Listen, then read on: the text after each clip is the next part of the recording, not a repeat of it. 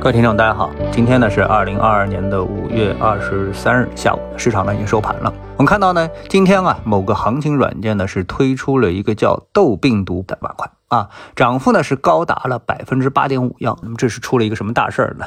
我们看到这个板块当中啊，它相关的个股就有涨了百分之二十的浙江生物，另外呢，涨幅百分之十以上的还有四个股票啊，整体涨幅百分之八点五幺。那么这个痘病毒指的呢，就是最近在世界上炒得沸沸扬扬的猴痘病毒及其爆发事件啊。什么什么叫猴痘呢？我们来看一下人民日报的官方表述：继英国宣布发现首例猴痘确诊病例之后呢，欧洲、北美多个国家也发现确诊和疑似病例。那么我们都知道，当前啊，中国的新冠防疫工作啊，还处于如火如荼的状态，所以呢，对这个传染病啊，是处于精神上非常敏感的阶段。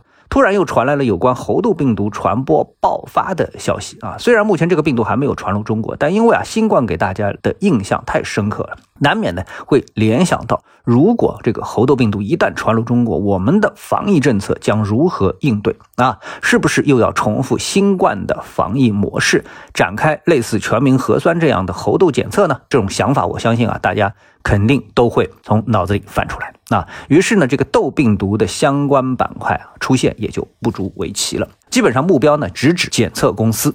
那么看这个今天涨幅第一的浙江生物，它就是一家啊从事诊断试剂研发生产的针对性的公司啊，所以难怪呢今天会被推上涨幅榜第一的。位置，那投资者一定会问：新冠检测治疗板块毫无疑问是成立的，但猴痘这个事儿真的是这么可怕吗？所以，我们今天来梳理一下啊，猴痘病毒的一些相关资料，然后呢，再来判断。我们看到，还是人民日报的这个表述当中呢，它后面的半段是这么说的：通常需要长时间面对面接触才能传播。这个意思啊，就是浅度的接触是不会得这个病的啊，要深度接触才会传播。然后呢，天花疫苗。对猴痘病毒啊有一定的保护效力。那我们看到这个保护效力呢，在国外的网站上表述为差不多有百分之八十五的效力啊，是这样一个概念。那我们来看一下 BBC 的报道，来针对性的了解一下猴痘的几个特征。第一，有多危险啊？也就是说它的病症。他说大部分的这个病例啊，病情都非常轻微啊，它的病症呢就类似于像水痘，并且在几周内会自行消失，有可能有的点会。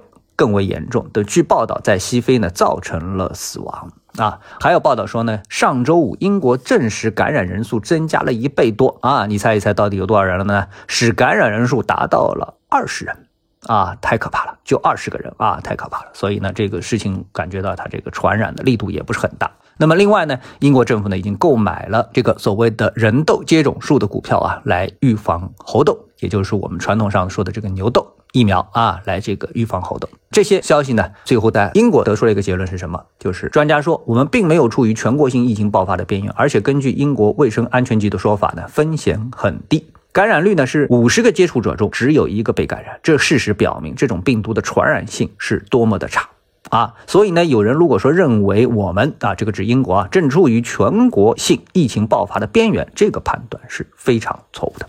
啊，这就是海外英国的这么的一个说法。所以综合以上的信息呢，我们可以得出这么一个结论：猴痘是什么？